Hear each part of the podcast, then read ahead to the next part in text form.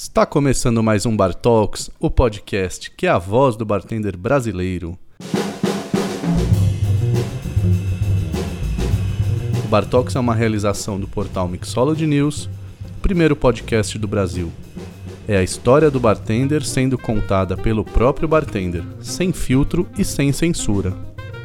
Eu sou Marco Della Roche e trago para vocês uma das figuras mais queridas de toda a coquetelaria deste país o cara que revolucionou o mercado com um toque de mestre e fez um drink ruim demais da conta ficar bom.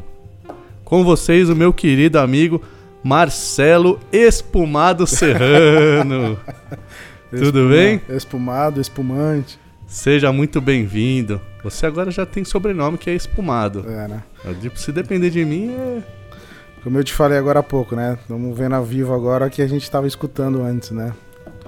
Obrigado pelo convite. Muito obrigado você pela presença aqui. Você acaba de entrar no arquivo confidencial. Ah. A gente investigou toda a sua vida, a sua família. É, descobrimos coisas aqui que ninguém sabe sobre você. Talvez nem você. Vamos ver se a gente vai continuar amigo então aqui pra frente. o Marcelo Serrano, ele completa 20. Você sabia que você completa 20 anos de carreira? Vai para 20 anos, né? Você sabia disso? 1900 e 90 e 99 eu uhum. saí do Brasil. Exatamente. Ah. Aí você foi encontrar seu amigo, a gente vai contar isso mais tarde. Completa 20 anos de carreira esse ano, que iniciou lá em Londres e foi repatriado ao Brasil por volta de 2005, se não me falha a memória. 2006, 2007. 2006, aí é. já começou me corrigindo. Puta, essa equipe de jornalismo investigativo, ela vai ter que, a gente vai ter que conversar. Que foi no East, e Correto. depois a gente teve passagens principalmente pelo Buda, pelo Minibar, pelo Brasserie e agora à frente do primeiro bar que é também sócio Venuto. Você viu só? Certo? Que, que longa jornada? Que viu só? Além disso, ele é mixologista da Monan, marca francesa de xaropes, que você já está há três anos, né? Indo para três anos. Exatamente. Para três anos agora. Mas também é mais conhecido como El Espumado, Ginger Daddy ou The Foam King. Seja muito bem-vindo, meu é, amigo. Essas eu não conhecia ainda, não, não tinha escutado. A gente está inaugurando aqui é. para todo, todo o rincão desse país. Bora. A gente tá. Vamos brindar esse momento aqui? É, né? Todo mundo brinda, vamos brindar também, Conta né? para mim aí, o que, que você trouxe pra gente tomar? Um licorzinho aí. Licorzinho. Um amaro. Um amaro, amaro serrano. Um amaro. Muito bom. Gostaria de pedir um minuto da sua atenção para que a gente pudesse receber as bênçãos através da oração do bartender.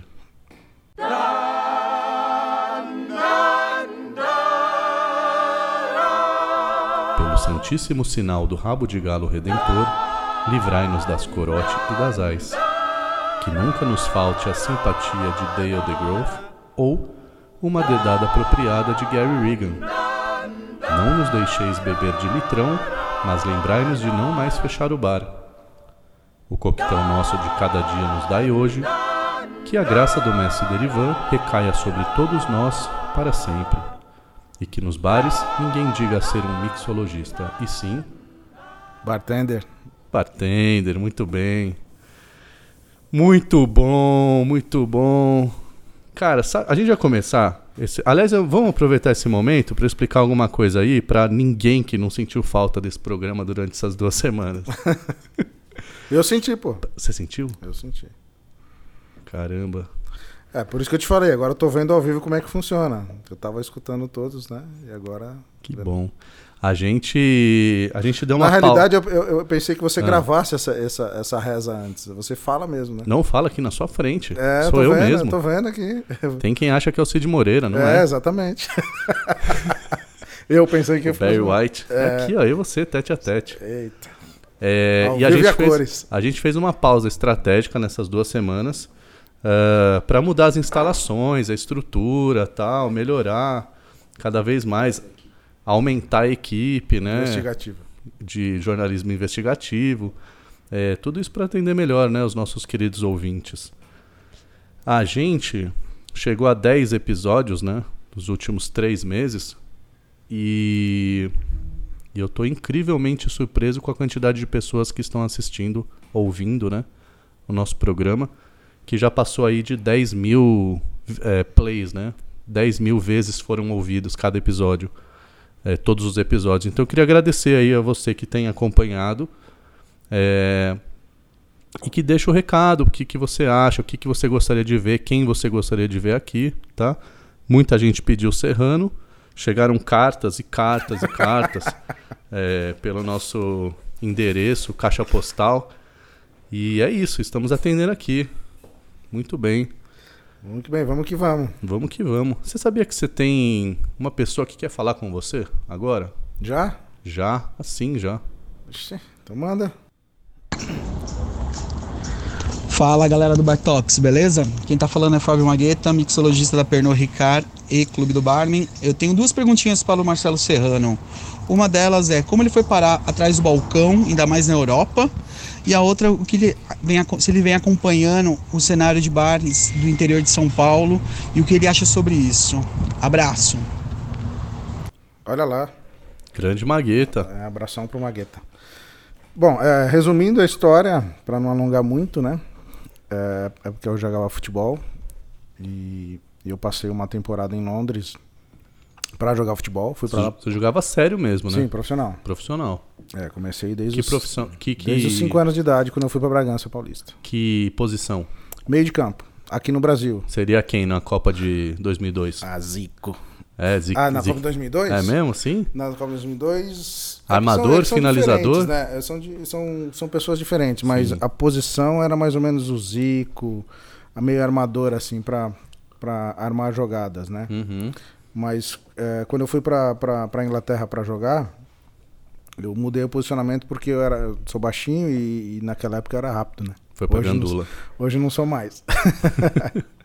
e aí me colocaram na posição de atacante, de frente, que eu era muito rápido, assim. Romarinho e eles, lá, pá. eles- os ingleses são muito, muito altos.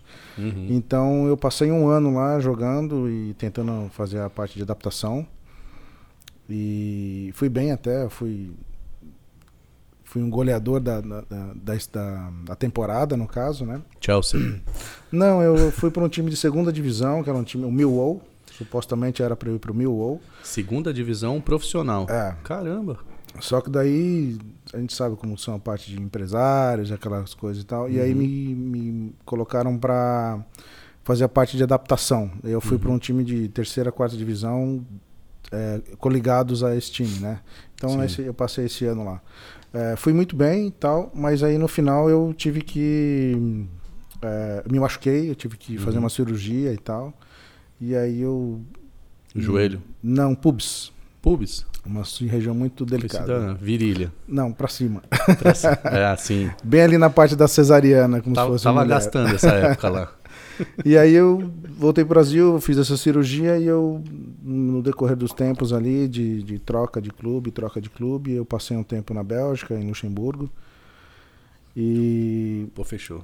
é, e aí não deu certo. E aí eu voltei, eu voltei pro Brasil. E aí depois eu fiquei seis meses no Brasil. Eu fiquei em Atibaia. Um amigo meu me convidou para dar aula pra, pra molecadinha. Uhum. E eu fiquei seis meses dando aula, ensinando a garotada lá a jogar futebol e tal. Mas a minha paixão era jogar futebol, não era assim, ser instrutor de molecada. Sei. Não, não sei. Talvez tenha sido frustração da época, logo em seguida, né? Aí não deu pra seguir É, carreira. daí eu não, não me apeteceu muito. Não. Bom pra gente, né? e aí, aí eu resolvi, como eu tinha passado já um ano em Londres, eu conhecia a cidade, conhecia bastante gente e tal, eu resolvi voltar para fazer qualquer coisa, né? Uhum. E chegando lá, eu morei com os amigos que eu tava morando já e liguei para um amigo meu que era de Bragança, um fotógrafo. E eu falei, olha, tô, tô de volta em Londres, mas não tô mais jogando futebol, já encerrei a carreira de futebol e preciso trabalhar, quero fazer qualquer coisa. Encerrou no auge também, vamos combinar, né? 22 anos? Não, Pô, mas, 22, lá em Inglaterra, ganhando não, mas euro. não deu para ganhar dinheiro não. Mas é no auge, vamos pensar assim. É. E aí ele falou, cara, eu trabalho num bar, se você quiser vir para cá, dar uma força aqui, vem para cá, vamos ver. E aí foi. E aí foi. Então isso foi meados de 2000. Vê, vê se como chamava esse bar? Cheers. Foi o, foi o único ou trabalhou em outros bares também? Não, não, foi, foi o primeiro, né? Primeiro. Foi o primeiro. Eu tenho uma teoria, vê se você acha que essa teoria cai por água abaixo ou não. Tem muita gente, eu não vou citar nomes e eu não venho ao caso aqui, o que importa é a teoria. Tem muita gente que faz temporadas fora e volta dizendo que trabalhou em X lugar e tal. E eu acho que em todo lugar do mundo tem boteco e padaria. Sim. Você acha que a gente deveria então perguntar assim, onde é que é isso aí? Deixa eu ver o Instagram do lugar, deixa eu ver o site. Ah, tem que dar uma Porque pesquisada. às né? vezes você vai ver, a gente tá comprando gato por lebre, né? É, tem que dar uma pesquisada, né? Vai saber se esse lugar aí não serve uns. É aquela questão de referências, né? Referências, né? Uhum. Referências de localização, referência até de. Hoje em dia a gente vê tudo pelo Instagram, né? Então a gente, Sim. as pessoas, ah, minha, é, eu, eu digo que eu tenho dois, dois mestres aí, onde eu comecei tudo lá na, na Inglaterra. Então você olhar, você é, puxar o Instagram das pessoas, vocês vê quem são as pessoas Uhum. e como fazem, como trabalharam. Então assim, hoje é muito fácil, né? Hoje as pessoas é, é, procuram emprego pelo Instagram e as pessoas con- contratam pelo Instagram também pelo perfil Sim. da pessoa. Então é muito é muito difícil essa, esse Instagram com você as redes sociais, né? É, os mundos, mu- o mundo mudou, né?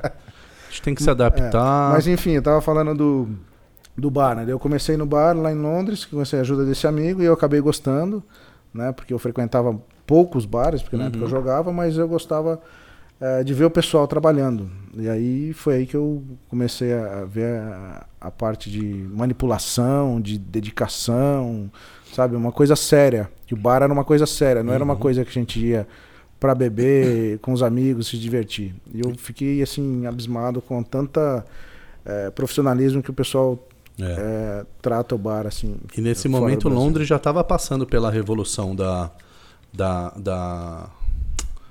Vou dizer da mixologia, mas da, dessa nova geração de bartenders, né? Que estavam vindo com ideias novas, se unindo, trocando informação, começando a criar coisas novas, receitas, né? Sim, sim, bastante, bastante diversidade, né? É. E aí você voltou pro East, né?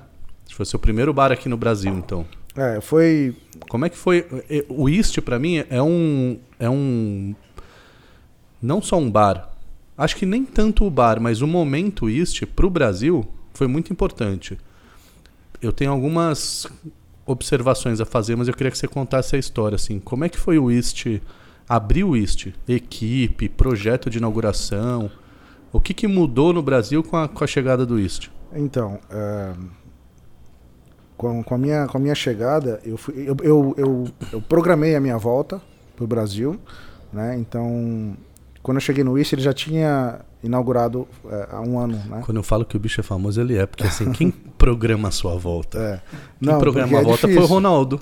Ronaldinho, Romário. Não, porque é difícil você adaptar em outro país. Eu acho que é mais difícil ainda você se readaptar no seu próprio país. Uhum. quando você vê as coisas que acontecem lá fora e as coisas que acontecem aqui no Brasil. Mas, é, então, eu fiz amizades lá no- em Londres, que tinha um sul-africano, esqueci o nome dele agora, que ele tinha montado, feito toda a implantação do East, né?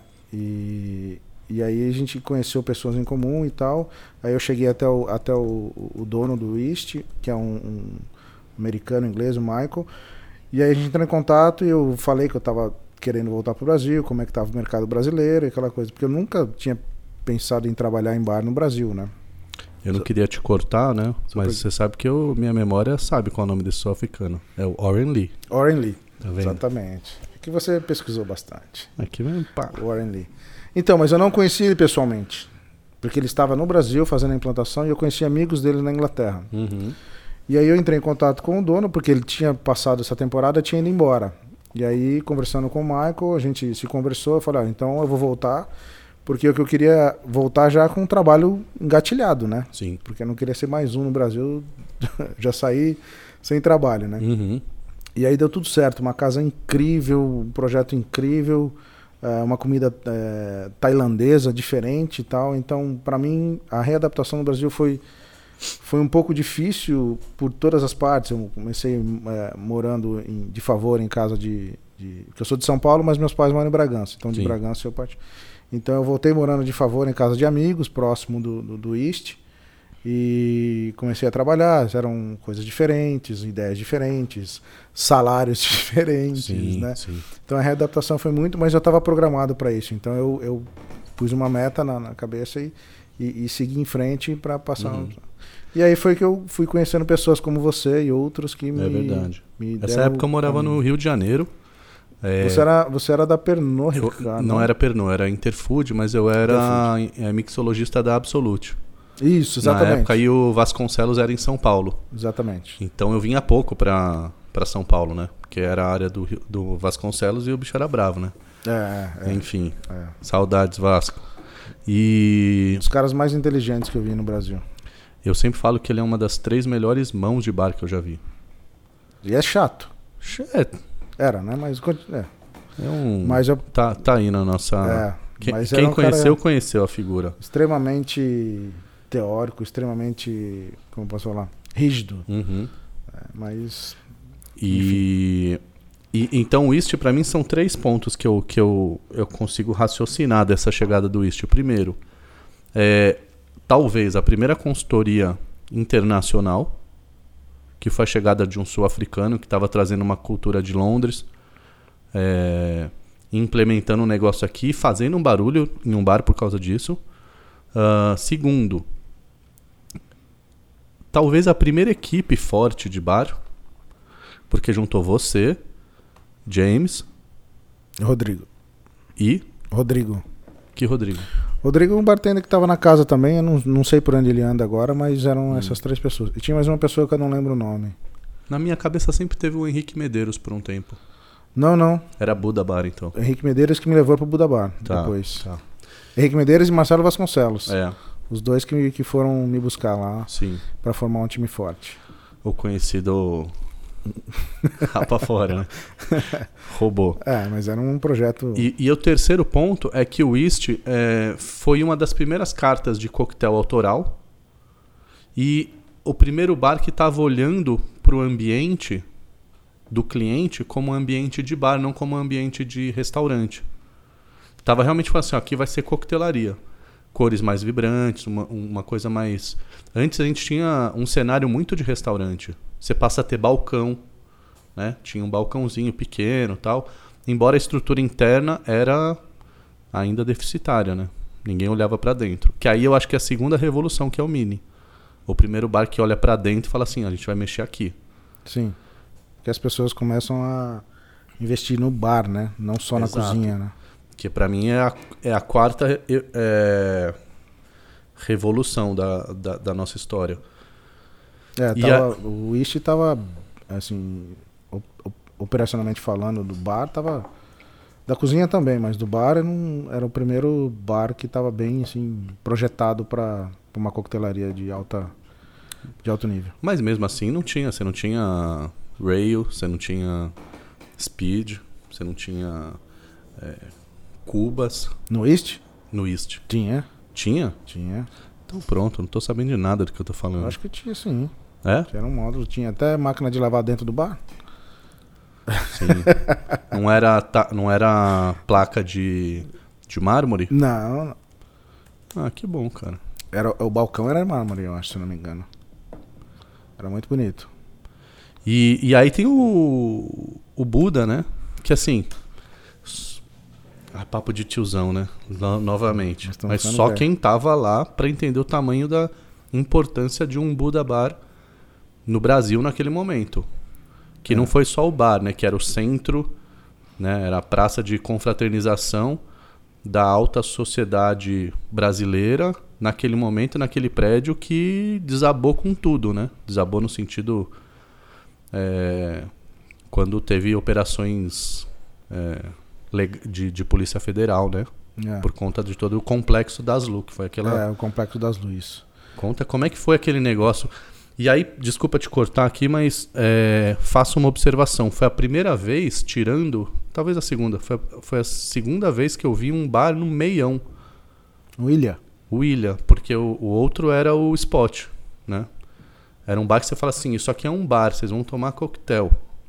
A gente não vai esconder o bartender, a gente não vai esconder a estrutura e tá aqui no meio do bar, Não no tá meio do espaço. né? É. Que é incrível. É, o projeto Buda, assim, o, o, como eu falei, o, eles já tinham vários sócios trazendo a marca, né? Marca é, mundialmente conhecida, com uma culinária japonesa, com fusões e tal. Trouxeram a Bel Coelho, uma excelente chefe, para tocar a cozinha, e o Henrique Medeiros à frente desse projeto, né? Uhum. Foi aí que eu fui conhecendo as pessoas. Eu tava, acho que um ano e um pouquinho no East. E aí eles estavam formando um time forte aí, porque era muito grande. Eram, se eu não me engano, mais de 200 pessoas sentadas, quase 300. Uhum. Então tinha esse bar e tinha um outro bar pequeno para atender um suporte, né? Para fazer um Sim. suporte. Então, sei lá, a equipe era de 5, 7, acho que 9 pessoas no bar, eh, nos dois bares, né? Uhum. E, e quando você chegava, você já dava de frente com o bar, né? Então a espera era em volta do bar. Então, Uma coisa suntuosa, né? é, então eles investiram é, também nessa nessa coquetelaria, porque já era uma coquetelaria pensada no conceito da casa, né? Sim.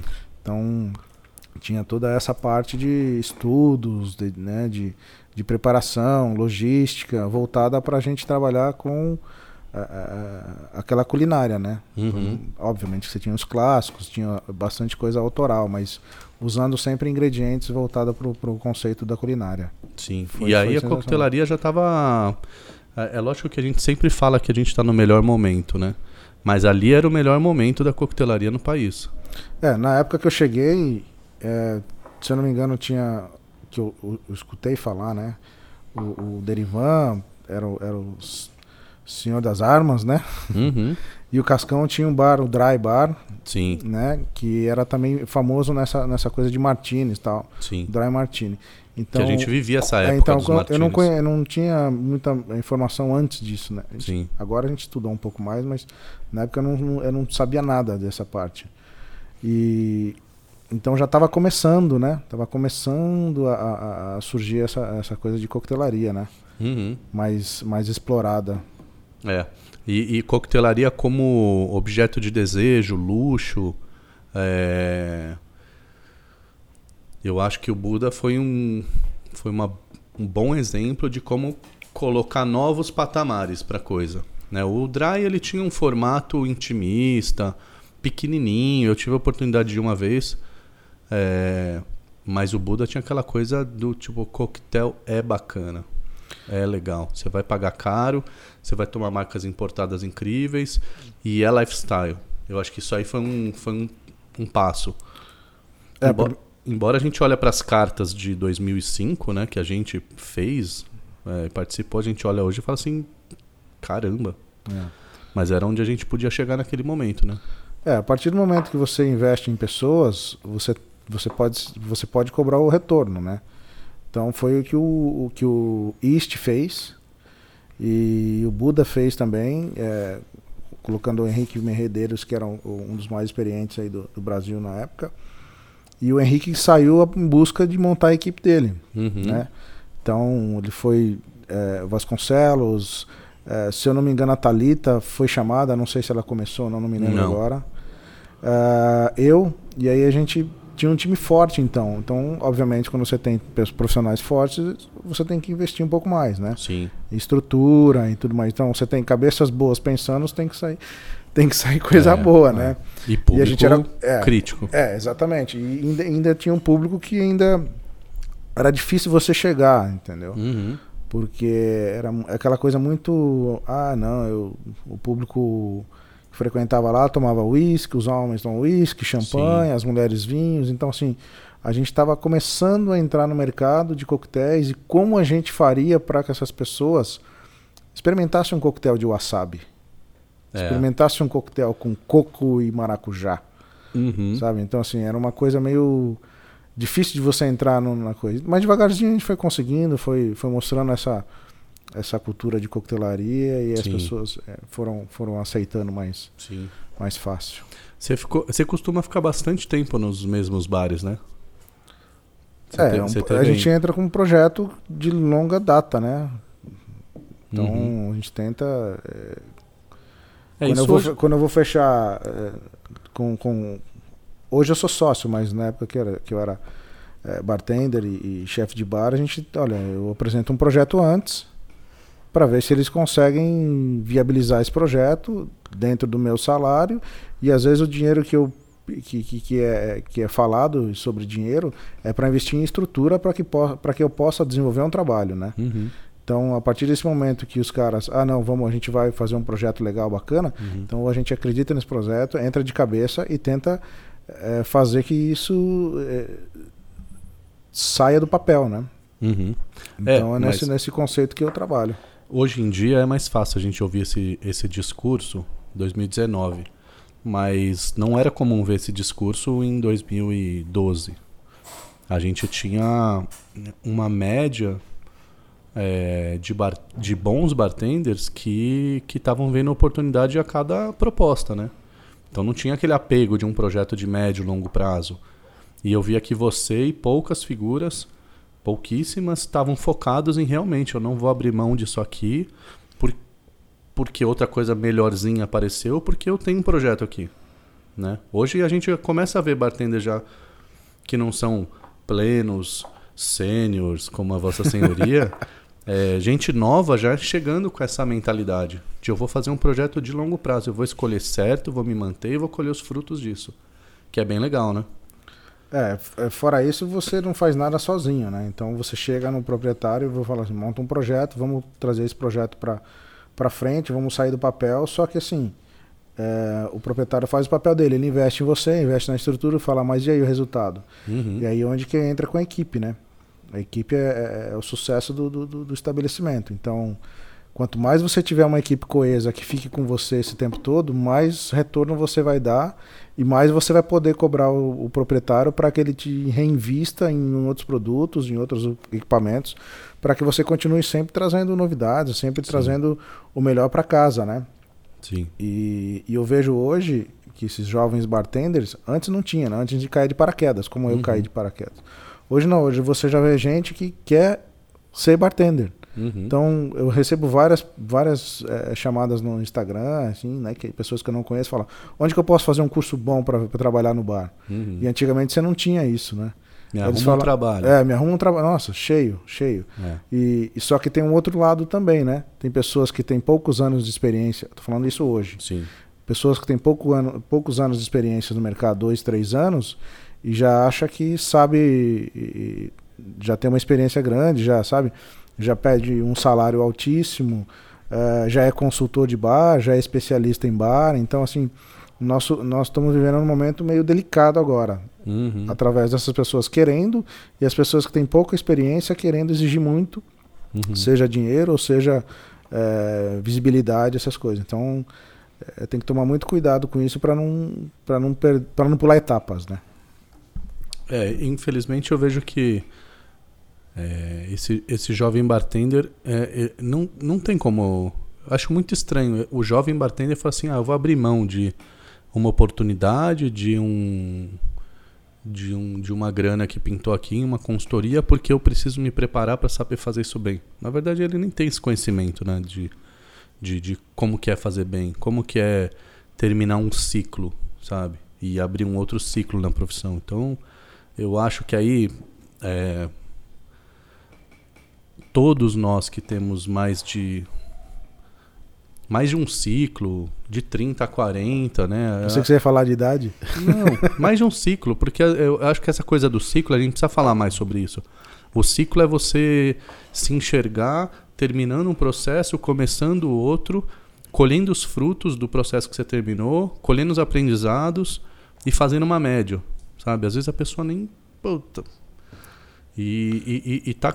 Vou dizer que ela tá errada? Não ela está tentando o melhor para a carreira dela. É, tem aquela, aquela pergunta básica, né? Que todos, todos os empreendedores, todas as pessoas que querem crescer na vida é, tem que se fazer, né? Who let the dogs out? É, é o que, que, vai ser, o que, que vai ser daqui a cinco anos, né? O que, que vai ser daqui a cinco anos? Aqui a cinco anos eu terei mais duas casas e terei uma gama de amigos e, e, e trabalhando bem feliz aí na, na, nos bares e na Moná. Você, você pretende continuar é, continuar com, com a coquetelaria nos próximos 5 anos, 10 anos? Olha, eu sempre Você trabalhei em, em, crescimento. eu nunca consegui ficar. Aquela palavrinha que eu ode- odeio é zona de conforto. Então eu não consigo ficar quieto. Uhum. Já fiquei doente várias vezes por excesso. Ah, a minha aposentadoria do futebol foi por excesso de treino. Treinava no dia de folga, treinava sozinho. Uhum. Me machuquei sozinho. Tive que encerrar a carreira. Cara, que fim ruim. É. E, no- e nos, e nos trabalhos também. Então eu tenho, sempre tive trabalhos, consultorias, treinamentos. Hoje eu tenho um bar, trabalho na Monan, faço treinamentos. Sim. A consultoria deu uma parada aqui, né? Senão a, a- a saúde não aguenta, né? Mas é, tem algumas aulas, tem alguns workshops, então a gente tem que dosar. E a saúde, né, também. Então, eu fiquei 10 anos, depois que eu parei de jogar de futebol, eu fiquei 10 anos sem treinar. Acho que praticamente nada. Então, desde que eu. E a mulher, né? É, Desde uns três né? anos pra cá eu voltei a fazer um pouco de exercício físico, que me ajuda muito mais na- no dia a dia, né? Mas peraí que eu tô, eu tô recebendo aqui no ponto eletrônico a informação que você pretende se candidatar a deputado lá em Bragança. É, você já comprou um terço dos rincões da cidade. E, e isso tá contado, né? Tá nos planos aí. Não, Você e o Hulk já estão planejando aí, né? não, a política sua fica bem longe, a política fica bem longe, É? né? A gente não vai poder polemizar aqui sobre não, isso. não, política não, tá bom. deixa pra lá. Vamos continuar, amigo. Tá bom. vamos falar, vamos falar do que interessa. Opa!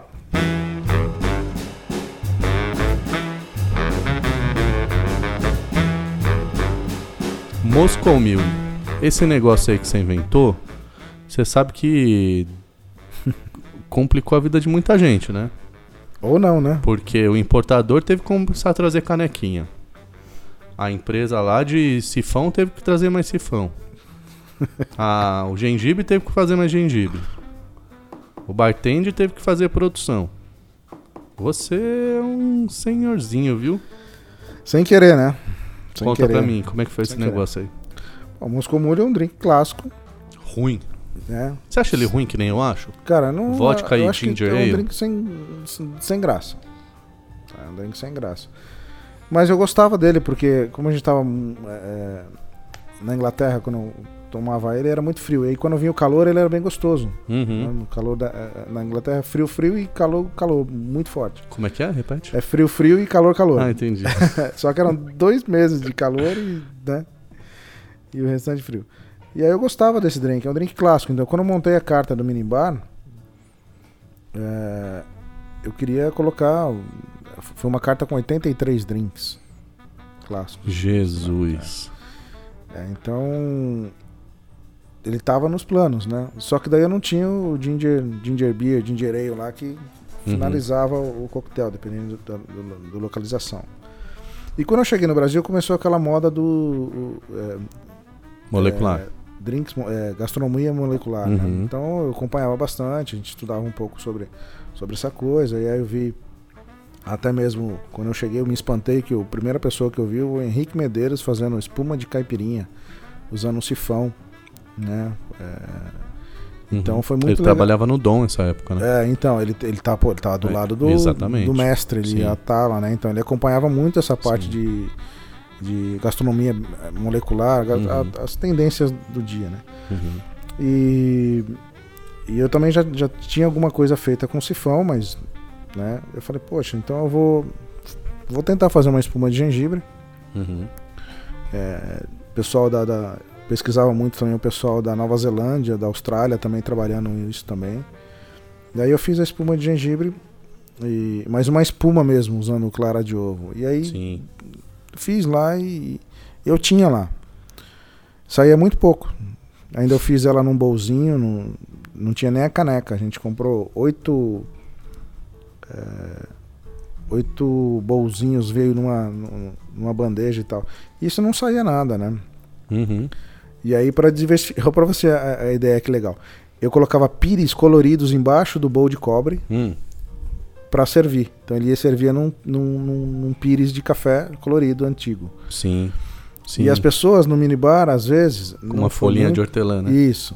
E às vezes as pessoas elas roubaram o pires. Elas levavam embora o pires e não levavam embora o bowl.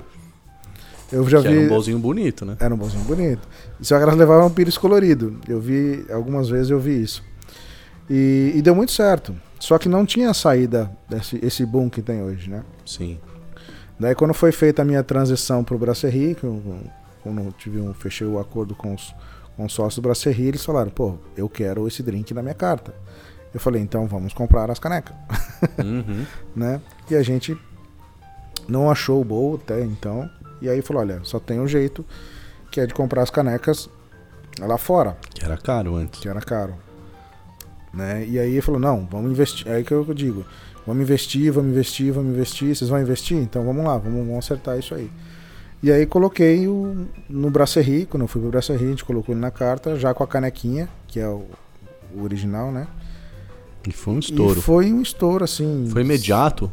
Foi. Você viu? Foi. Vocês colocaram na mídia isso pra fazer um barulho? Não, a gente não Os deu, sócios não, não pediam, deu ênfase. sugeriam? Não, ele estava na carta, mas não deu ênfase. Ele deu ênfase porque no Brasil eu sempre tive essa, essa cultura de, de, de quando eu vim pra cá era de como é que eu vou fazer que as pessoas bebam coquetel no Brasil. Então a minha intenção era sempre trabalhei com apresentações, tentei trabalhar com apresentações diferentes Uhum. Pra tentar tirar a curiosidade das pessoas, fazendo o que, que é aquilo ali. Aí eu quero experimentar. Uhum. Então, é, essa, essa, isso eu fiz no minibar também, né? E levei pro Brasserie. Só que no Brasserie eu tive um. Só que isso eram conceitos diferentes. Minibar era mais é, speakeasy, clássicos, então Sim. eu usava mais é, copos de vidro antigos, que eu pinchinchava. E no Brasserie eu já começava a des- desenvolver meus próprios copos, né? E aí a caneca entrou junto nesse, nesse meio termo.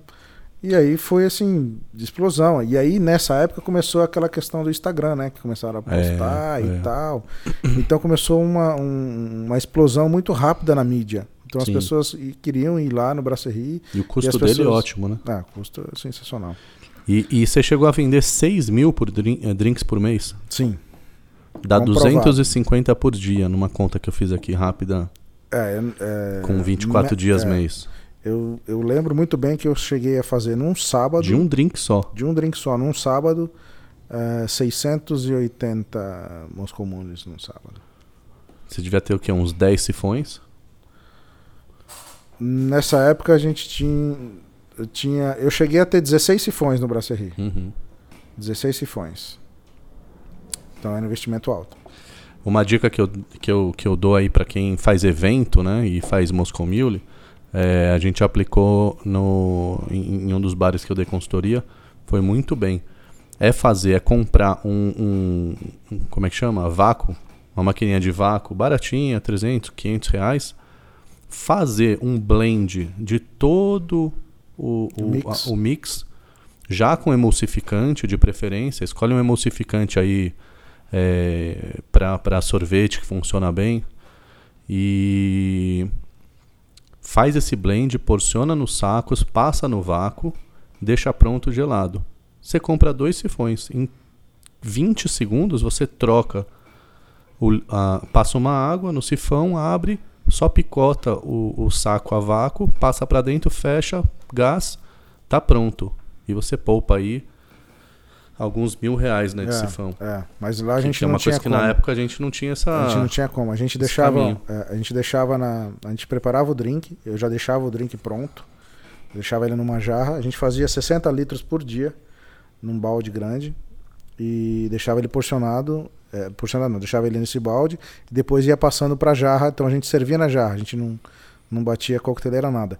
E aquela folhinha de hortelã do início que você falou Uhum. também a gente Tirou. excluiu porque não dava para colocar uma Sim. folhinha em cada. E apuro. Então era assim, era de 30 em 30 que saía Tá. esse drink. E os sifões, eles ficaram no, eles ficavam assim na- no canto do bar, numa champanheira, Uhum. no gelo. Então a gente colocava os drinks lá, o garçom próprio se servia com a espuma e já saía, tipo chopp, sabe? Uhum. Saía bandeja de chopp, saía bandeja de Moscou Mudo. Então eh, a gente trocava de sifão nessa, nessa época de quatro em quatro, assim, não tinha. Então a gente precisava ter bastante sifão. Então Sim. a gente tinha uma geladeira. E, e o sifão precisa ficar gelado para ele estar a textura, né? O Sim, meu, a minha sim, receita, sim. pelo menos, né? Então eu deixava ele gelando. Por isso que eu tinha bastante. Descansando, pelo menos aí 3, 4 horas descansando, para ele poder dar a consistência da textura, né? Sim. Então foi, foi, uma, foi muito importante essa, essa época aí no Brasserie. Então agora a gente vai fazer um bate-bola rapidinho aqui.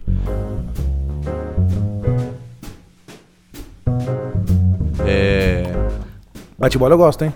Você não pode mais, você fra- fraturou a viri- virilha. gastou a virilha.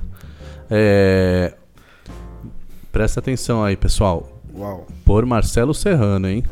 Vai me colocar Pode ou não pode? Espuma de gengibre com raspa de limão em cima. Pode. Vamos, vamos lá. Pode, Ah, não pode sacanagem, né? Mas Na, na sua receita. Ah, na minha receita? É, assim, se você tivesse falado assim, ó, essa aqui é a original. Pá, Pode, pode, pode, pode. tá pode. bom. Ah, Não vai me deixar com calça curta aqui. não, você fala pode ou não pode dentro da sua Senão receita. depois as pessoas vão me crucificar, velho. Mas é, você tá aqui pra isso. Eu tô aqui toda semana sendo crucificado. Então manda bala. É. Meia lua de laranja na borda do, do copo. De qual copo? Da, da caneca. Não. Não pode. Tá vendo? Rodela de, lar... de limão. Rodela de limão na, na borda da, da caneca. Não. Ah, topo, guarniçãozinha assim, 5, 6 folhas num cabinho de hortelã, enfeitando. Pode ser. Se L- conseguir fazer todos assim. Limão desidratado em cima da, da espuma. Pode, mas vai baixar a espuma. A não ser que seja um mousse, né? Sim. Espuma mousse. Não, né? Durinha, firme. Não, né? Tá. É bonito. É bonito. Eu não mas acho. é, é- Não, é, é- é foto, foto, é, pra foto é bonito, mas pra consumo ele. ele eu, não eu não integra o coquetel, né? Ele, ele é, fica- ele fica. Ele fica à parte, né? E, e eu não gosto que as paredes da, da caneca ficam leitosas. Elas ficam feias, sabe? Parece que você terminou de tomar um milkshake. Então, e são, são várias coisas, porque uma tem. Às vezes tem muita gordura pra deixar nessa textura. Uhum. ou tem muito gengibre, as pessoas vão ficar com os lábios muito picantes. Então, assim, tem que ter muito cuidado com isso. É, Você acha que lábios Não. picantes são boa ou não? Não, porque Pode você vai tomar. vai tomar um drink só, né? E, é- e é, o intuito é tomar vários, né? Então lábios picantes não pode. Depende. O que mais você já viu de aberração aí? Fala assim, ó, os piores, os, os, Eu sabia que os, você ia me colocar. os três piores. Não, dá a sua opinião. Você é um cara. Todo mundo quer ouvir o que você tem pra Não, falar. cara, eu, eu, Ih, eu acho que essa parte de. de, de, de emulsificante, de, de, de Hum. essas coisas que fica muito gorduroso, então as pessoas é, não tem aquela. Eu pensei em fazer o gengibre, a espuma pra integrar o drink mesmo, Uhum. sabe? Pra ter aquela não pra ser a parte do drink, porque às vezes você vai na espuma, a espuma tá um pouco adocicada e Sim. o drink cítrico, então assim, tem que ir junto a coisa, né? E às Sim. vezes você faz o buraquinho na espuma ali e você toma o drink e a espuma não, a espuma fica ali um cupcake, né? Exato. Daí você não Isso. tem, você não tem a junção do drink na espuma, então fica assim meio separado. Fica bonito pra foto talvez, mas não sei, Talvez. eu não sei. Mas é minha opinião nisso aí, né? É lógico. Cada um faz. Cada um já sabe que melhor, Instagram reclamar.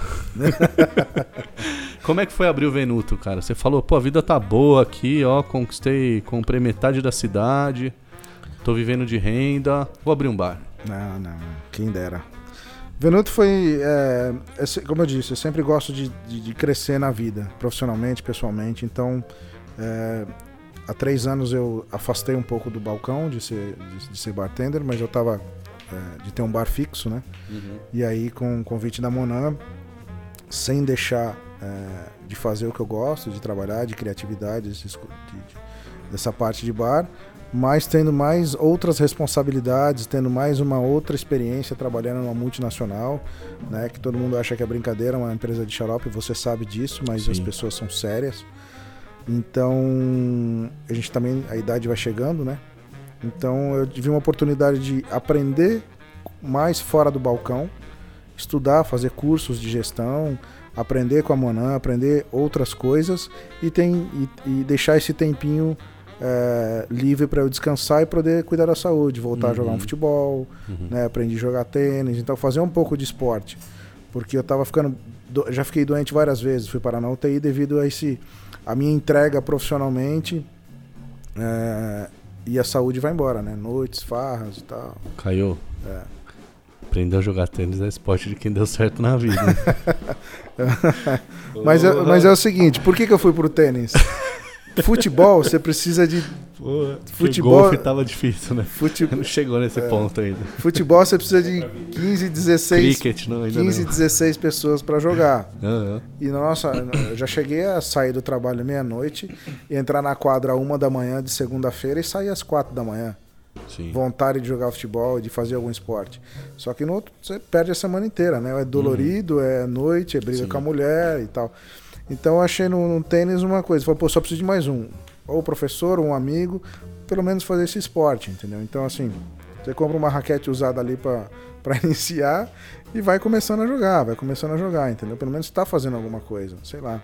Algum, eu sou a favor de qualquer tipo de esporte, mas e o tênis é uma coisa que me interessou muito porque além da parte física é muito técnico, né? Uhum. Então você tem ali o, o tempo de bola, assim, é bem, é bem gostoso. Então, é, o Venuto, voltando ao Venuto, foi é, é, uma consultoria que eu estava fazendo no Makoto, que as coisas, as coisas não acontecem por acaso, né? Eu encontrei o Fred, que era o nosso, nosso gerente geral lá do Brasserie, que, e a gente falou, olha, pô, né, acho que cada um tá no seu momento, vamos a gente já inaugurou tanta casa para os outros, né? A gente já trabalhou tanto para os outros. É, vamos, vamos entrar nessa, nessa nova empreitada, nesse novo desafio, né? Para nós mesmos e tal. E aí falei, vamos embora. Eu também, eu também penso assim, né? Uhum. Que já era, um, já era um pensamento futuro, né? Há cinco Sim. anos atrás eu pensava isso. Sim. Vou ter meu sim, bar um dia. E, e aí chegou essa oportunidade, esse cara que me empurrou também, eu empurrei ele. E aí falou: ah, então vamos começar a procurar as coisas. Começamos a juntar a nossa equipe, quem poderia fazer parte. A gente fez o caminho contrário. A gente formou uma equipe antes e depois a gente foi atrás de um, de um, de um ponto, de um, de um, de um local para a gente trabalhar. Então a gente montou essa equipe e falou: olha, pô, tem uma equipe legal, uma equipe escolhida a dedo, então não tem erro. Que era alguns ex-brasserie, onde nós tínhamos, tivemos sucesso lá atrás, com comida, bebida e tal. Então falou, pô, nós estamos uma equipe forte, nós temos um potencial pela frente. Então vamos encarar essa, vamos encarar essa. E aí procuramos um ponto, a gente achou um ponto extraordinário, né? Onde é? Conta aí pra quem tiver em São Paulo ou tiver de passagem, não pode perder. O Venuto fica ali na Peixoto Gomide, 1658, é, próximo ali. é, Primeira coisa que vocês vão ver é um barzão, assim. É, o É bar bem bem, de cara. destaque, um barzão É. amarelo, ficou bem bonito. Ele fica bem próximo ali do, do restaurante Cozinha, do Zena Uhum. Café ali. É, tem um posto Shell assim, bem na esquina, assim, Uhum. que dá pra. Né? Então a gente tem um, um restaurante de 55 lugares, uma cozinha é, italiana contemporânea, os coquetéis é, são bem explorados, que eu fiz uma parceria com uma perfumista. Então a gente entrou com um conceito também, desde a minha da minha entrada na coquetelaria, eu gosto dessa, dessa coisa de surpreender as pessoas. Então, é, visual, as explorar a parte sensorial das pessoas, levar uma experiência nova para elas, né? Então, o que seria isso? O, a primeira coisa é o visual, o aroma e o sabor. Então, eu conheci uma pessoa muito bacana, a Mônica Rosseto, uma perfumista, e a gente fez um trabalho ano passado, Uhum. juntos, mas foi um trabalho esporádico. Ela ia fazer um workshop, me convidou para fazer parte desse workshop, fazendo um, um outro desafio, é, cheirar os drinks e depois reproduzir esses drinks em é, os perfumes, depois reproduzir esses perfumes em drinks. E a gente teve um sucesso muito grande nesse evento, que eu tentei levar ela nessa consultoria do Makoto, mas é, era um conceito diferente, era um conceito japonês, tal, não dava muito certo. E quando eu fui, não, é meu bar, quando, quando fixamos essa, essa, essa, essa ideia, eu vou ser sócio, vai ser o meu bar, eu falei, não, agora você tem que vir comigo porque nós temos um conceito para implantar. Ela topou na hora é, esse conceito e aí a gente trouxe esses perfumes de novo para dentro do copo, né? Então nós temos esse conceito com taças diferentes, com aromas diferentes, né? Com sabores diferentes. Então a gente segue muito essa essa essa parte sensorial, essa experiência sensorial. Pergunta. Tanto do bar, só de só finalizar, tanto no bar quanto na comida, né? Porque tem que ter essa junção. Só o bar não sobrevive, experiência Sim, sim. própria. né? Então a gente quer juntar todos a todos da equipe bar salão para ter sucesso. Pergunta indiscreta, não vale amarelar. Opa, Qual que é o teu drink preferido dessa carta hoje? Hoje. chama Hugo. Hugo, É. como que é? Hugo é uma inspiração no perfume Hugo Boss. Então ele tem É, Sabia que eu nunca tive um perfume na minha vida, cara? Hugo Boss eu tive um, nem lembro o cheiro, mas é bom. Não faço a mínima ideia. É, é base de rum envelhecido, com rum envelhecido, pera, aí tem um toque do aquele aroma de patchouli, que tem esse ingrediente Uhum. no perfume, mas esse é comestível. Uhum. E aí ele vem num um gelão grande, assim, e um copinho com uma gravata borboleta. Mas temos o Venuto Coquetel também, que é uma outra versão que a gente está apostando bastante, que ele vem numa leiteirinha de cobre, Sim. que Você é... inventando moda de novo aí, né? Vai os É, caras é. comprar mais coisa pro bar. É, essa, essa, essa, Serrano. essa é a ideia. A gente eu tinha que refazer uma, uma outra visão do Moscou Mule, né? Eu fui até é, pressionado para isso, falou, você tem que se reinventar, né? Um dos diretores do meu, meu- da, minha, da minha gestão, do meu curso, até o sócio Fred, falou, vamos se reinventar esse Moscou Mule porque é sua assinatura agora. Então, trouxe a leiteira de cobre agora, então, além do Moscou Mule de Serrano, a galera vai ter que tomar o leitinho do Serrano aí para provar. Ah, cara. Cara, é, é isso. Então vocês façam a gentileza, rua Peixoto, Gomide, 1658. prontinhos para tomar o leitinho do Serrano. Ele que falou, hein? Não fui eu. E é bom, hein? É melhor- mais gostoso que o Moscou Mule. Ah, e finaliza com a mesma espuma, tá? É, A mesma espuma do Moscou Mule vai no Venuto Cocktail. boa. E também, é, não deixem de tomar e- e pode comprar também um limoncello que eles fazem lá, Sim. que é bem legal. Sabe quem quer falar com você agora? Opa, outra. Fala galera, tudo bem? Aqui é o Tomate de Manaus. Sou responsável pela pizzaria Marinara, pelo Sushi Ponta Tomatinho. Negra, né? É, gostaria de agradecer a participação. Muito obrigado pelo convite aí, Marco. Forte abraço. E minha pergunta pro Marcelo aí, né? É, eu queria saber pro Marcelo, eu queria que ele respondesse o que que, o que que ele acha que não pode faltar na hora de montar um menu, na hora de montar uma carta de drink, o que que é fundamental para uma carta de drink.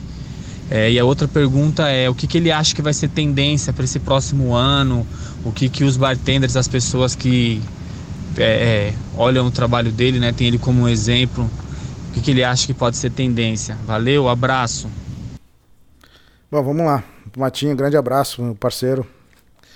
Tá lá em Manaus, Tá né? lá em Manaus, Fazendo né? um trabalho Se ele me desse de 10% dele lá, tá bom.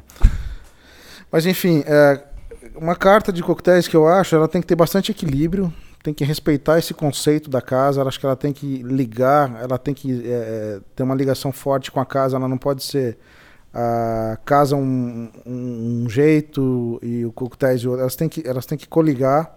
Óbvio que nós temos os clássicos aí no meio do caminho, que às vezes não tem nada a ver com, com a coisa, mas Uhum. é, eu acho que elas têm, que- elas têm que ser ligadas de alguma forma, né, os ingredientes, alguma coisa assim.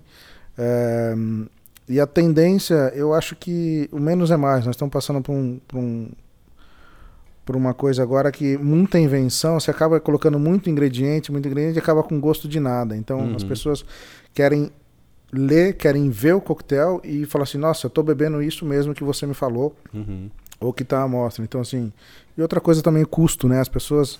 Eu bato muito nisso. A gente. é, você criar um coquetel maravilhoso e ele fica muito caro e aí você não consegue vender e aí você, sabe, é muito trabalhoso para o seu estabelecimento. Então, é, o menos é mais aí é, é bacana porque você tem que entregar um produto é, na ponta que seja compatível com o seu estabelecimento e te dê lucro, né? Porque não adianta você fazer um coquetel extremamente bonito, gostoso, só que ele não te dá lucro. Sim, Então é pro- pro- provável futuramente você ter prejuízo nisso aí, né? sim.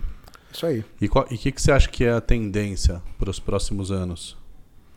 A tendência é prestar bastante atenção nos custos e, e, e, e dar mais sabor, fazer essa combinação de aromas e sabores para que as pessoas sintam o sabor do, do, do coquetel mesmo, não enfiar um monte de ingredientes, decorações, né? É, talvez estão dizendo bastante sobre o rum, né? Eita, de novo. Mas eu acho que o gin permanece mais um pouco. Mais rum a gente já tá trabalhando, tá chegando os rums aí pra gente aí. Gin tem bastante coisa, né? Tem, tem uns limoncellos aí também, tá Sim. chegando. É, eu acho que a- a- vai ser difícil não ser a, a grande diversidade a tendência. Acho que cada vez vai ficar difícil alguma, um grande produto vir e tomar todo espaço. É porque a gente está criando muitos nichos, né? É, porque nós já, já estamos bem explorado, né? Então, assim, uhum. assim, vinha uma tendência, assim... A coqueteleira brasileira já está já tá bem avançada, né? Então, a gente já está sendo bem respeitado lá fora, né? Graças aí a várias pessoas que que tá colocando o nosso nosso nosso trabalho à frente disso. Então as, o, o, mundo já está olhando para a gente de uma outra forma, Brasil. A gente só precisa saber ganhar dinheiro com isso, né? Porque a gente faz as coisas e a gente é, às vezes quer fazer bonito, só que toma prejuízo e aí acaba afetando um monte de gente, né? Então é. eu estou batendo bastante nessa questão de custo-benefício. Né? É, eu acho que isso custo-benefício é muito mais relevante do que o, o que o, o mundo acha do Brasil, sabe? É o, a... o bom e bem feito, acho Exato. Que, é a gente pra, pra gente, né, aqui. Eu, eu acho mesmo, uhum. assim. É lógico que é importante se conectar e, e, e, e tá cada vez mais antenado, o mundo saber o que está acontecendo aqui, a gente saber o que está acontecendo lá, mas é, as tendências de Brasil, mercado, revolução de mercado vai acontecer quando a gente entender o que o nosso público quer tomar mesmo, né? É. é o que eu acho e ninguém me, per me, perguntou isso, né? Mas eu tô falando porque. Não, o que, que você acha? Eu já falei. Não, mas é, a gente está passando por esse momento tem, e tem que tomar cuidado, porque senão é prejuízo na certa. É, é prejuízo na é. certa. Enfim. Como é que foi entrar para a indústria, indústria de xaropes? É, eu te faço essa pergunta, né? Como quem também fez esse movimento, né? Acompanhei você entrando na indústria de xaropes. É, eu, eu vi muita descrença e preconceito nesse primeiro momento. E olhando agora para o que foi feito nesses três anos, eu vejo muitas, muitas, muitas melhorias, muita troca de informação. É, a gente pôde colocar luz sobre um mercado que não estava sendo falado, né? Como que foi essa experiência para você? Bom, uh, eu sempre criei xaropes também, desde quando eu aprendi a criar. Uhum. Criar xaropes diferentes. Eu trabalhei muito com, com, com xarope quando eu comecei a carreira lá em Londres. As pessoas trabalhavam bastante com xaropes industrializados.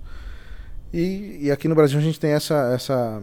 A gente entrou nessa, nessa, nessa coisa da coquetelaria de criação, né? O brasileiro quer criar, criar, uhum. criar, criar, criar. E aí caiu nessa, uhum. nessa questão de. Até, até por ter, nós começamos grandes campeonatos de coquetelaria. Então a gente precisava se reinventar, Sim. a gente precisava mostrar, a gente precisava ganhar. Então acho que foi a partir disso que deu um alavanco nessa, nessa parte de criação, criação de receitas, criação de xaropes, xaropes totalmente inusitados do nosso Brasilzão afora aí, nos sabores, então acho que foi a partir disso. Virou uma assinatura, é, né? Nem, é... nem sabia se precisava de fato daquilo, mas tinha que ter uma assinatura. Tinha que ter uma criação. É, para entrar na, na, na, na Monan, foi nessa indústria de, da indústria de xaropes, foi o projeto. Então, a partir do momento que você me apresenta um projeto que eu vou crescer nesse projeto, vou estudar com, com quem que eu estou trabalhando, o que que eu estou trabalhando, as pessoas que eu estou trabalhando. São pessoas sérias, são pessoas que têm um, têm um projeto, que têm um conceito, que, que, que, que mira daqui a cinco anos, entendeu? Como pode Sim. ser? Então, assim... É, e como eu já estava assim já um bom tempo atrás do balcão, então eu já tinha aquela mesma coisa, criar cardápio, vender, criar cardápio, vender. Eu fiquei um pouco na zona de conforto e uhum. é onde eu não gosto de ficar. E apareceu esse convite da Monan e eu é, de primeiro momento eu aceitei para fazer é, parte disso como é, um embaixador ou, fazendo alguns treinamentos, algumas apresentações, mas depois eles é, a gente conversou e, e para ficar full time mesmo para desenvolver um trabalho que seria um trabalho sério, não era só mais um, um só exploração de nomes e, e, sabe? Então foi quando eu vi o projeto eu aceitei na hora esse esse desafio é, porque tem um propósito, tem pessoas sérias trabalhando. Até Sim. mesmo quando eu entrei para quando eu assinei um contrato com a 51 também para desenvolver novos projetos, né? Uma uhum. outra empresa que está querendo não colocar a marca dela no topo, mas trazendo novos projetos para acompanhar isso, e as pessoas me criticaram muito. Algumas uhum. pessoas me criticaram. Pô, mas Marcelo Serrano vai trabalhar em empresa de xarope? Você acha que você também ouviu alguma coisa sobre Puta isso? Nossa. Porra, Marcelo trabalhando, Serrano trabalhando com cachaça 51. Então, assim, você tem que. Umas pessoas desempregadas falando isso. né? E você trabalhando em duas empresas multinacionais. Então é difícil. Mas é o projeto que atrai, não é a marca, não é o produto, é o projeto que atrai. Se você Sim. acredita no projeto e você tem pessoas profissionais, pessoas dedicadas por trás disso, trabalho para mim é trabalho. Eu abandonei Uhum. o, o futebol para trabalhar no bar. Eu, eu- se for um projeto é, bacana que eu consiga desenvolver, eu vou, eu vou, eu vou pensar muito bem sobre esse projeto. Trabalho é trabalho, né? A gente sabe que é, nós temos família, nós temos pessoas em volta e outra. Se você ficar sentado ali, você não vai construir nada, né? Então, eu, eh, na minha vida, eu tenho que construir, sempre construir e ajudar as pessoas que estão ao redor, né? Ajudar as pessoas que queiram ser ajudadas também. É. Tem pessoas que você sabe que não querem ser ajudadas. É. Mas, enfim, e aí, projeto. Trabalho é, trabalho. Eu senti que é, que tinha muita gente torcendo contra nesse momento. É, ao invés de torcer simplesmente, ao invés de simplesmente falar assim, cara, faz o que você quiser da sua vida, sabe? É. Mas porque era uma coisa que, a- que afrontava né, a- a- o, o- estabelecido três anos atrás. Como assim? Agora a gente vai usar xarope industrial? E aí, é, eu na minha experiência que eu tive, você na experiência que você teve com a Monan, que você está tendo, é, eu, eu acredito que a gente olhou para a cena e falou assim, cara, é a oportunidade da gente dar mais espaço para esse assunto ser discutido, dar mais motivo para usar o que tem que ser usado na hora certa e o que não tem que ser usado na hora errada, a pessoa saber disso, né? É, ajudar os bares a prosperarem financeiramente, ajudar os bartenders a terem mais opção do que fazer com os ingredientes, sejam os artesanais, sejam os- industriais. Se são os industriais, quais são os bons, quais são os ruins? Se são os artesanais, como melhorar essa produção? Como misturar essas, esses dois mercados que podem, né, o, o mercado não, né, essas duas técnicas, né? O artesanal ele pode usar o industrial. Sim. Porque o artesanal ele usa ingredientes industriais nesse artesanal. É. Então eu senti uma oportunidade riquíssima de, de discutir um assunto mesmo. Que a gente estava elevando, elevando a enésima potência para uma coisa que estava ficando até surreal de discutir, né? É, porque é, é, a gente chama de facilitador, né? Porque quando você usa xaropes industriais, você ele já está pronto, já sabe o sabor que você tem ali. Mas a gente, a gente fala que a gente tem esse, esse eu e o Pisante, a gente tem essa essa logística lá e o, e o Igor também. Que a gente, olha, se você quer criar o seu xarope, puta, por favor, né? Nós criamos os nossos antes. Uhum. A gente não quer empurrar xarope para ninguém. A gente quer ser um facilitador, né? Então tem alguns sabores, por exemplo, que custam caro, algumas frutas que custam caro, você não tem que armazenar. Se você não, se você não usa tantos dias, você perde. Então o custo-benefício entra nisso também, né? Sim, sim. Então você pode é, economizar nisso e, e ter uma, um pensamento, um, um tempo hábil para você estudar que outras criações. Então, assim, é um facilitador. Mas se a pessoa quer criar xaropes e ela vai ter o- o- a condição de padronizar isso para entregar o sabor final e o custo para o seu Uhum. proprietário, perfeito, vai à frente, a gente é super a favor. É. Mas se ela quiser usar um xarope para facilitar a rapidez, economizar tempo, economizar dinheiro, a gente está aqui para ajudar, entendeu? Sim. E, Acho e- que é mais ou menos isso que a gente é. trabalha. E a oportunidade de colocar isso em discussão, né? Tipo, vamos falar sobre o assunto, cada um traz sua ideia. É, eu acho que isso foi um, foi um momento. É, é que agora já é um, um esperado, né? A gente já tem um movimento de educação para o mercado de xaropes, mas três anos atrás não existia. Sim. Primeira vez que, que eu dei um treinamento, que você deu, tinha, muita gente o que, que o cara vai falar aí? Era quase como sentado na cadeirinha e falar, "Vai, quero ver você sair dessa. E era o maior desafio, porque quando você mostrava para essa pessoa que, cara, é, vamos pensar em outras variáveis, vamos pensar em como otimizar o seu negócio, melhorar o seu produto, baixar suas margens, te dar mais uma hora de descanso na sua vida. E o cara abrir os olhos e falar assim: Eu não esperava que você ia me deixar com essa batata quente na mão. É. Que eu vim aqui pronto para sair gritando que o artesanal é melhor de qualquer forma e pronto. Uma coisa meio messiânica, assim, né? E aí você entregava para ele raciocínio lógico, a pessoa fala assim, é, eu vou ver o que eu vou fazer agora. Isso era muito legal.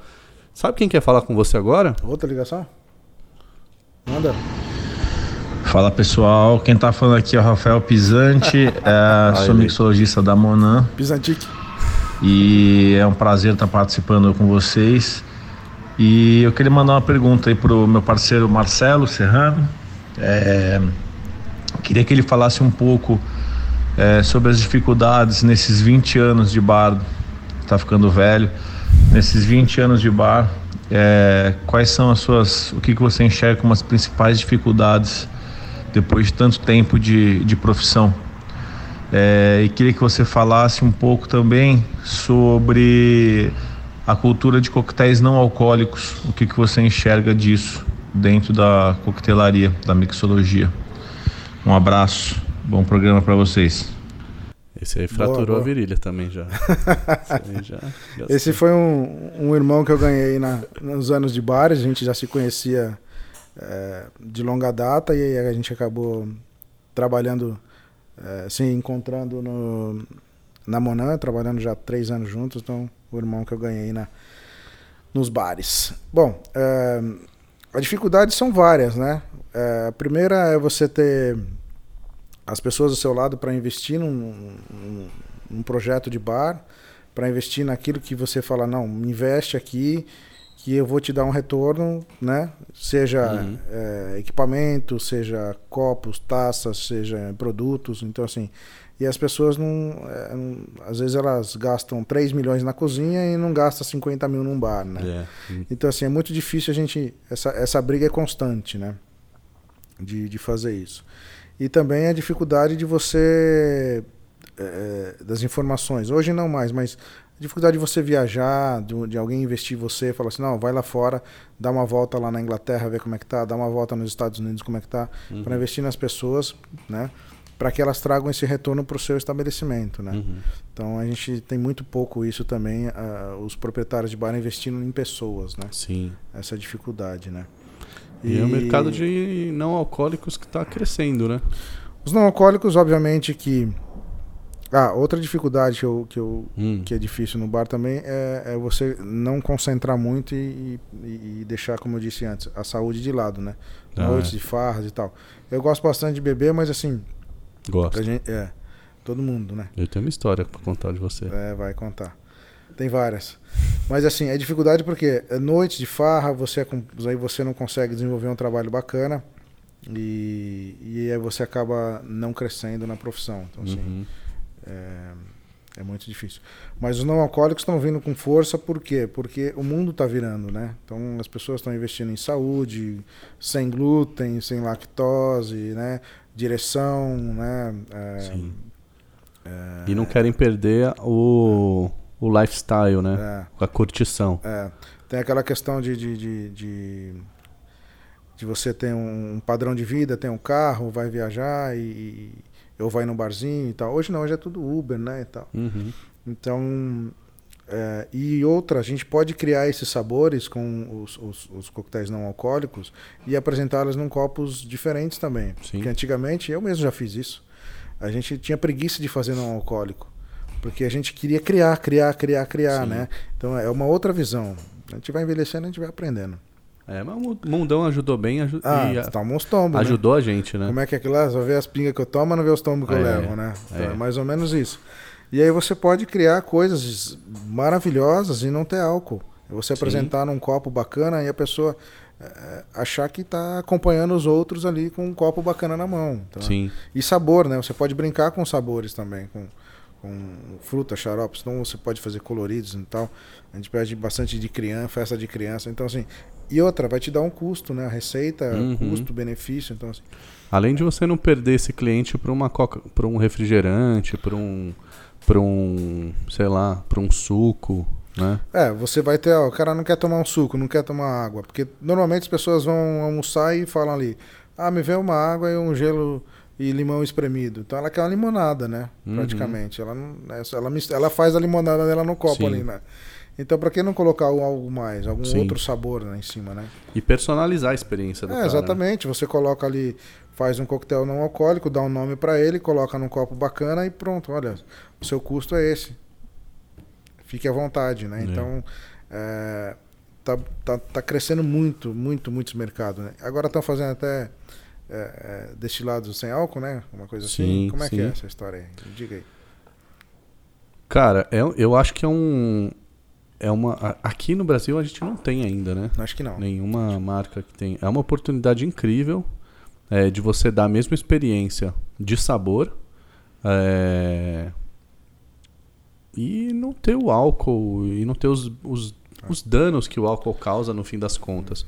Lógico que tudo é dano e se você dosar tudo isso você consegue viver bem, né? Mas é, eu acho que é incrível essa diversificação do- dos destilados sem álcool também, das cervejas sem álcool que evoluíram muito, mas também dos, do- dos coquetéis não alcoólicos que você bate o olho na mão da pessoa e você não faz a mínima ideia que não tem álcool ali.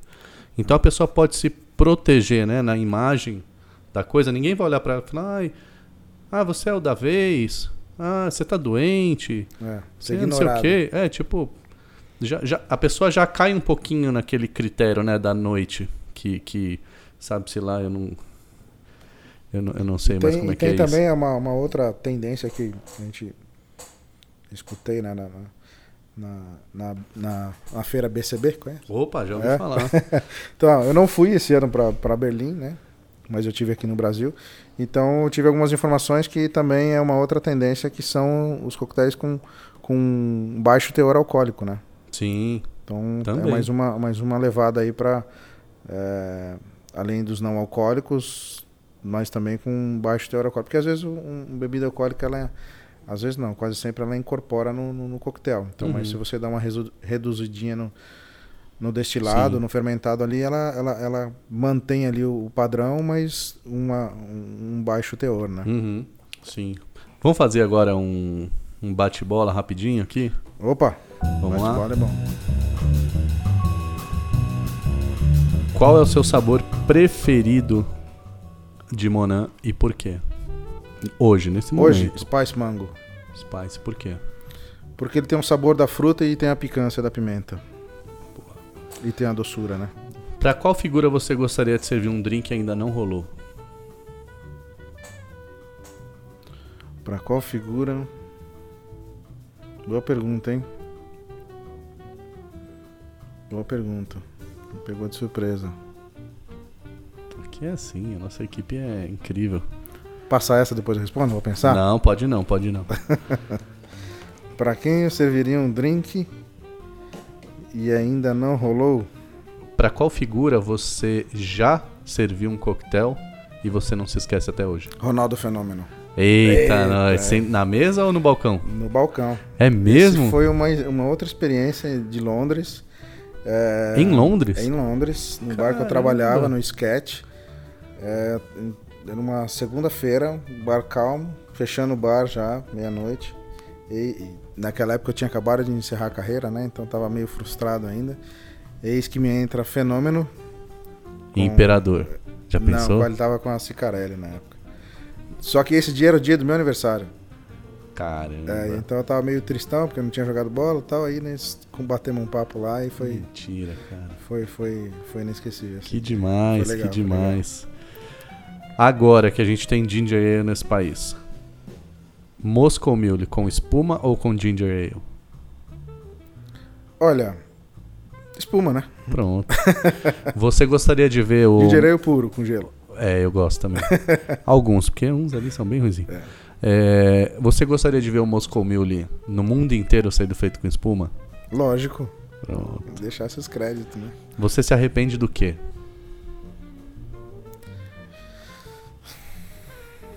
Eu me arrependo de tomar uns goles durante a profissão, trabalhando. É. É. O que, que você seria se você não fosse bartender? Jogador de futebol. Mesmo? Não, o que eu seria o que eu gostaria de ser. Que você seria. Putz. Não tenho a mínima ideia. Não tenho. Nunca pensei em ser barman, o minha foco era futebol. Talvez teria acompanhado meu pai na, na- no trabalho dele, sendo lojista, alguma coisa Logista? assim. É, talvez eu teria acompanhado ele quando eu, quando eu encerrei a carreira. Certo. Você já falou quais foram seus mentores de bar, né?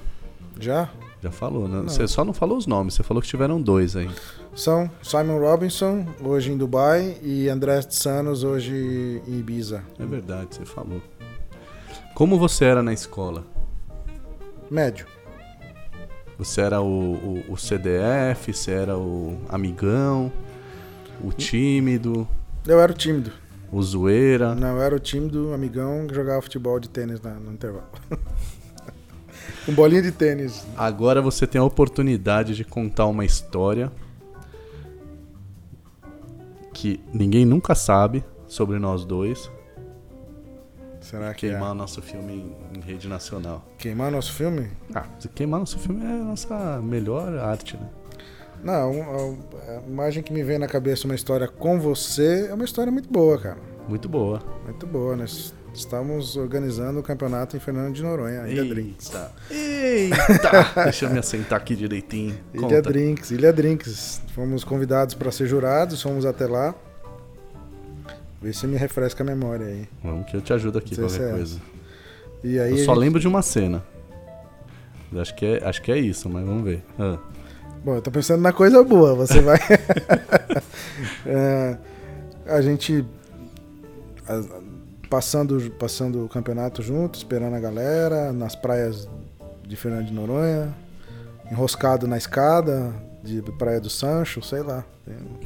Jantando com as patroas, sei lá. Eu, eu tô lembrando de um passeio de barco que a gente fez.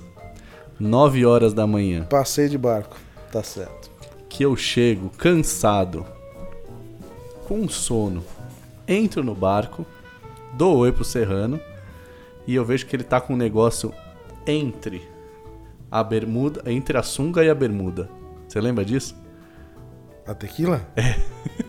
Mas Você tava coisa. com uma pet de 500ml de tequila 9 horas da manhã. Eu olho pra você, Serrano, o que tá acontecendo? Então, voltando ao assunto. A gente foi, a gente foi patrocinado pela Patron É verdade, na é época. agora verdade. o campeonato era, era, era- O spoiler era a Patron. É. E aquilo lá foi coisa do Gaia. O Marcelo Gaia que me deixou aquilo lá e me falou que era água. E eu fui tomar e dei um golão, vi que tequila. E tomou tudo. Não, eu passei pra Passeio. você depois. Você tomou um golão É também. verdade, a gente tomou junto. Mas foi legal aquela outra história na festa à noite, que nós arrancamos a muleta do, do Valdir Calado. e ele ficou pulando com uma perna só e nós com a muleta dele jogando pra cima, assim, ó. Ai. Lembra dessa, né? Você sabe que esperto é a mulher de Saci, né? É, né? Porque se o cara quiser dar um pé na bunda, quem cai é ele. Nós arrancamos a muleta dele, lembra? Tomando tequila patrão no bico, Eu lembro. cara. festejando o final do campeonato lá. O Valdir correndo atrás da gente, a gente com a muleta dele. Um abraço, Valdir, Ô, estiver ouvindo Val- aí. Ô, Valdir, chama nós. Legal. É, vamos terminar então com, a, com o momento Nostradamus aqui, onde você vai poder dizer o nome de um bartender que você tá vendo evoluir muito nos últimos tempos e que você acha que vai despontar. Quem e por quê? Um bartender que tá evoluindo muito.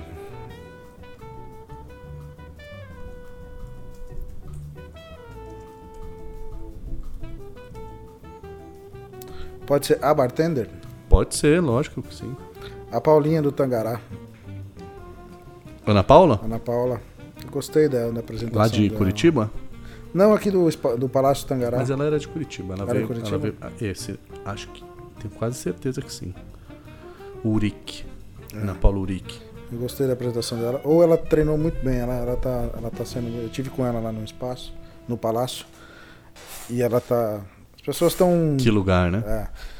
E as mulheres, elas estão estudando bastante, treinando bastante, né? Uhum. Se, se dedicando bastante, né? Eu gostei. Mas tem bastante gente aí, né, cara? Não, mas é só um. É, tem bastante gente aí. Você Falar falar, é, você ia falar dois, né? Não, tem, tem bastante Não, gente não, aí não, não. Só um, só um, só um. Senão se vira, isso aqui vira, vira passação de pano. é, ótimo, muito bom. Se você pudesse escolher o que você gostaria de ver escrito na sua lápide? Lápide, mano. É. Ah, merda.